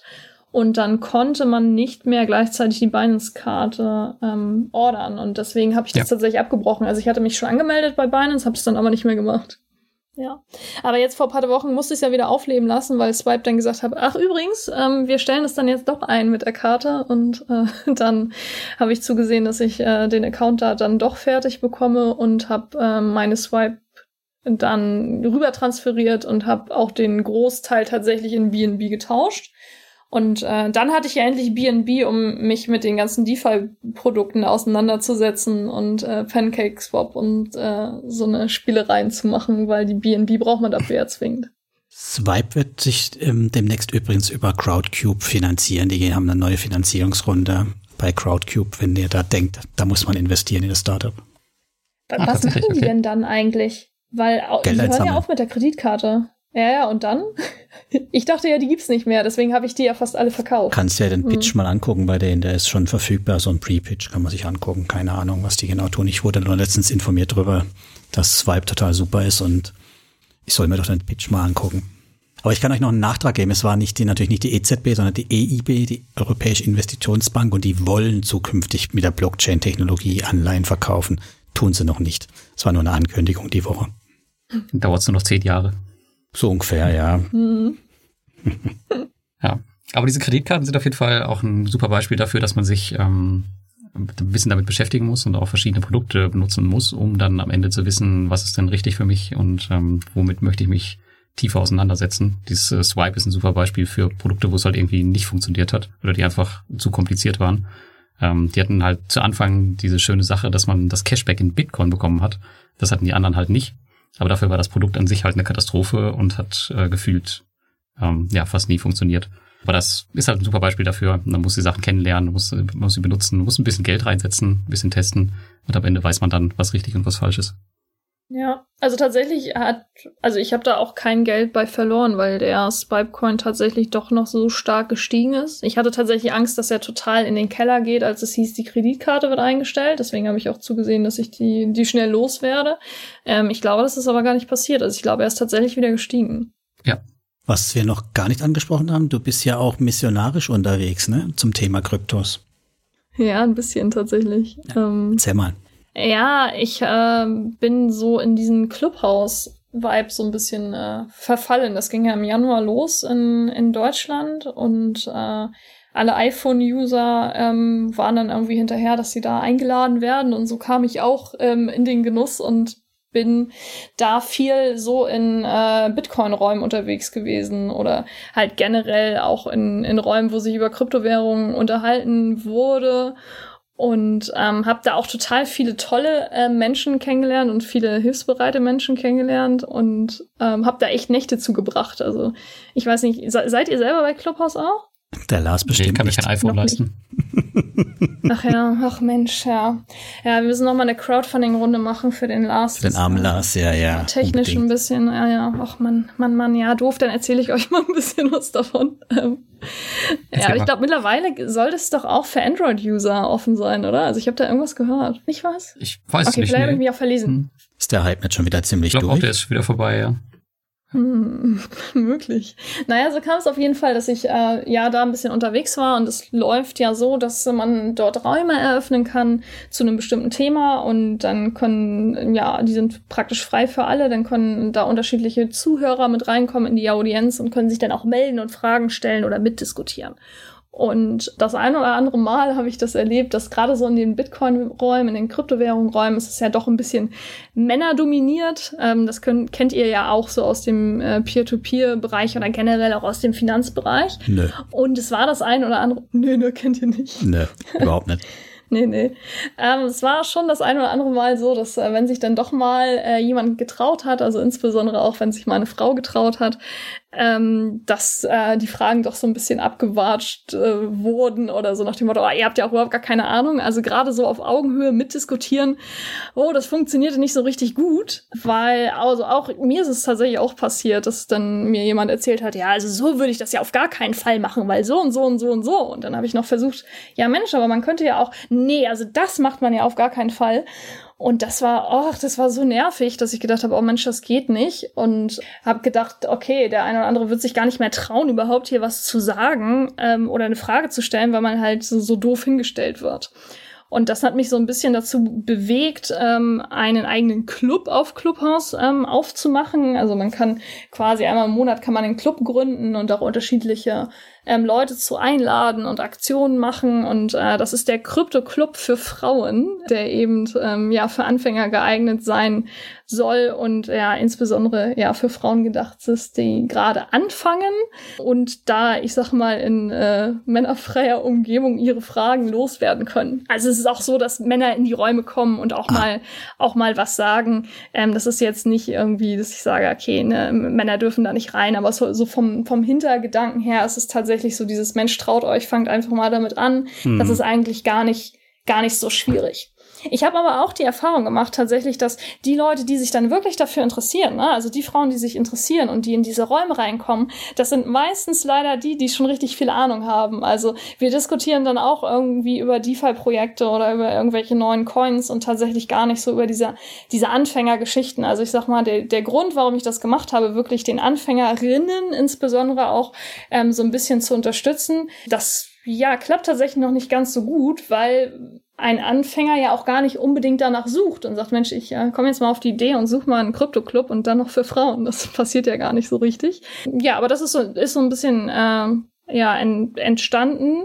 Und ich schaff's tatsächlich zeitlich nicht so richtig gut. Also ich war im Januar, Februar relativ viel dort unterwegs. Da hatte ich auch irgendwie noch Resturlaub, der ein bisschen verbraten werden musste. Und dann habe ich gedacht, okay, ich mach das mal, habt auch die ein oder andere Nacht dazu gebracht. Hab dann tatsächlich auch eine, eine Instagram-Seite aufgebaut, weil ich gedacht habe, Mensch, ich will irgendwie ein bisschen unterstützen, aber mir fehlt da auch echt die Zeit, muss ich ehrlich mhm. sagen. Das ist, es macht irgendwie unheimlich viel Spaß, ähm, aber ich mache das ja irgendwie nur nebenbei. Und äh, wenn ich jemandem helfen kann, dann freue ich mich. Aber ich schaffe es nicht den ganzen Tag. Wenn ich nicht mehr arbeiten würde, dann würde ich, glaube ich, ähm, mich da hauptberuflich oder ja hauptsächlich mit beschäftigen. Aber dafür müsste es mit den Kryptos noch besser laufen. Ne? Also, dass ich da so viel Kohle mitgemacht habe. Nein, du musst es so machen wie die, wie die anderen. Du musst einfach hingehen, du musst auch Kryptoseminare, Kryptoschulungen und das verkaufen was ja die Schaufeln verkaufen, nicht das Gold. Ja, genau. Ja, genau. Ja, ja aber ich meine, da hast du ja echt äh, dir ganz schön was ans Bein gebunden, oder? Ja, so ein bisschen, aber es ist ja tatsächlich so, dass jeder da auch irgendwie was, was machen kann. Ne? Ich bin ja jetzt nicht verpflichtet, da jede Woche oder jeden Tag irgendwie eine Aktion zu fahren. Da kann ja auch jeder andere äh, einen Raum eröffnen unter diesem Club und sagen, mhm. jetzt äh, machen wir da was. Oder es gibt auch viele andere ähm, Clubs im Bereich ähm, Bitcoin oder Kryptowährung und ja, es ist echt eine, eine, super interessante Sache. Also wenn es äh, für Android frei ist, ähm, dann solltet ihr da auch mal vorbeischauen. Aber ich sehe schon, du brennst total für das Thema. Und schaffst du es auch in deinem Umfeld, Menschen damit anzustecken oder verschweigst du das? Das ist echt schwierig, ne? Also, hm. Ähm, hm. ja, ich verschweig's tatsächlich echt oft, muss ich sagen, weil ähm, das ist echt ein schwieriges Thema. Also in meiner Familie, ähm, ja, die wissen das, dass ich da irgendwas mache mit Kryptowährung. Ich habe auch mal versucht, da so das Thema Bison so ein bisschen irgendwie ähm, publik zu machen, weil ich finde, das ist halt irgendwie ziemlich einfach. Also wir haben ja mhm. viel jetzt über Crypto.com geredet heute. Das ist ja aber schon irgendwie, da muss ich was investieren und was ist eigentlich Staking und Kreditkarte und so. Das ist ja schon irgendwie ein bisschen, ein bisschen fortgeschritten, aber ich finde, Bison ist wirklich irgendwie, das ist eine schicke App, das hat eine tolle Farbe, das ist schön, das ist bunt und das kann man ganz gut erkennen, finde ich eigentlich ganz klasse und hat einen Demo-Modus und das finde ich, da kann ja eigentlich nichts passieren. Aber so das Interesse tatsächlich in meinem Umfeld ist jetzt nicht so groß. Also ich, mhm. ich habe letztens einer Freundin davon erzählt, die sagte, dann irgendwie, nachdem ich dann den dritten Satz gemacht habe, hat sie dann nochmal gefragt, was denn jetzt Kryptowährungen sind. Und dann habe ich gesagt, ach so, ja, warte mal kurz. Ähm, und dann habe ich auch noch mal wieder ganz viel, viel erzählt. Also das Interesse ist dann teilweise schon da, aber jetzt nicht so, dass dann jemand sagt, okay, mache ich auch. Also tatsächlich in meinem Umfeld, ähm, ja, sind es irgendwie wenig, die sich dafür interessieren. Und ähm, ja, ich glaube, wenn, wenn sie wüssten, was ich da alles mache, die würden mich alle komplett für verrückt erklären. Mein Freund habe ich tatsächlich mittlerweile äh, so weit, dass er schon mal in, äh, ein bisschen in Bitcoin und in Stablecoin investiert hat. Der hat aber immer noch keine Kreditkarte von Crypto.com. Also das ist ihm, glaube ich, immer noch suspekt. Ich habe ihm allerdings auch erzählt, dass ich äh, mit dem ganzen Shitcoins, also ich habe ja dann zwölf Millionen Stück von so einem Shitcoin und ich habe ihm jetzt erzählt, ähm, ja, wenn es dann jetzt auf einen Euro geht, dann kaufe ich uns eine Eigentumswohnung davon. Ähm, also er ist da jetzt schon in so einer gewissen Erwartungshaltung, glaube ich. Ähm, ich bin mir jetzt aber nicht so sicher, ob das was wird. Also weil, ne? Hm. So was ja Klumpenrisiko auch in der Beziehung ist ganz gefährlich. Deswegen nie im gleichen Unternehmen arbeiten und auch in unterschiedliche Assetklassen investieren. Ja, das äh, funktioniert ganz gut bei uns. Diversifikation, gelebte. Ja, aber ansonsten, also vom, vom Umfeld her, also wirklich schwierig. Vielleicht kommt das noch. Gut, super. Ich denke, damit haben wir doch einiges angerissen, durchdrungen sogar schon. Oder Lars, was meinst du? Ja, ich glaube, äh, wir haben einiges besprochen. Ähm, mir kommt gerade noch ein Kommentar aus dem Chat. Ähm, da stellt jemand in Frage, dass Bison tatsächlich eine schöne Farbe hat. Ja, Blau. Was? Das ist natürlich immer Schönes Blau. Weil du gerade sagtest, Ja, Bison okay. hätte eine schöne Farbe. Ja, also ich mag total gerne Blautöne. Ich habe auch schon eine schlimmere App gesehen, also von daher kann man nicht meckern. Ja, also ich fahre auch ein türkises Auto, also Dann würde ich jetzt einfach sagen, hole mal den Tobias wieder rein, oder? Tobias, Ja, würde ich auch sagen. klick Jawohl, dich mal da wieder rein. Genau. Dann löse uns doch mal die Frage auf von heute Morgen, wollte ich schon sagen. So lange sind wir noch nicht ist dabei. noch nicht. Genau, also ähm, ich sage nochmal die Frage kurz. Äh, die Frage war, wie sich die weiblichen Fondsmanagerinnen im Vergleich zu den männlichen Kollegen schlagen äh, bei der Performance in Prozent pro Jahr.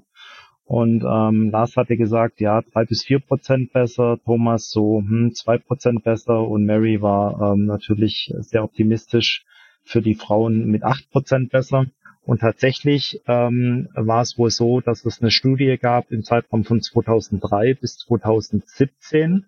Äh, und in fünf Jahresspannen ähm, haben die Frauen tatsächlich eine Überrendite von 0,38 Prozent erzielt pro Jahr. Also war Thomas am nächsten dran Ja, ist sozusagen. trotzdem gut. Ja, Überleg, klar. es ist ja überm Durchschnitt, heißt es ja. Also das ist ja dieses berühmte Tendenz zum Durchschnitt und die sind drüber. Was will man mehr? Genau.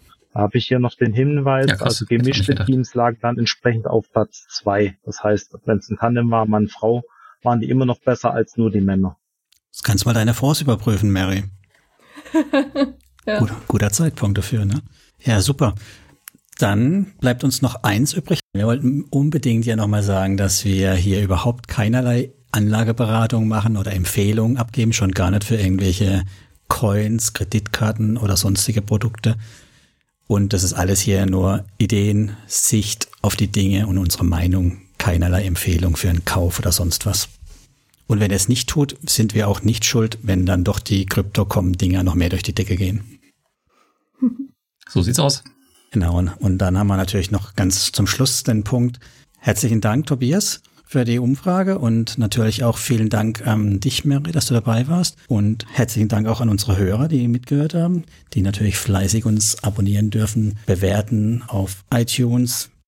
Ja, schön, dass ich dabei sein durfte. Danke für die Einladung, wollte ich noch sagen. Genau, ich fand's super. Mir hat's riesen Spaß gemacht heute. Auch wenn ich zwischendurch mal ins Schwimmen geraten bin, war schön, das Thema mal zu vertiefen. Ich hoffe, wir haben draußen nicht so viele Hörer abgehängt. Und Dankeschön an alle und freuen uns aufs nächste Mal. Ja, ich danke euch auch und danke Mary und vor allem ja viel Erfolg weiterhin bei deinem Investment und äh, versuch deinen Krypto-Anteil ein bisschen zu verringern, vielleicht. Weise Worte. Ich kann nichts für die steigenden Kurse. Ich kann nur nichts für. Dann macht's gut und bis zum nächsten Mal. Ciao. Bis dann, tschüss. Dann. Ciao.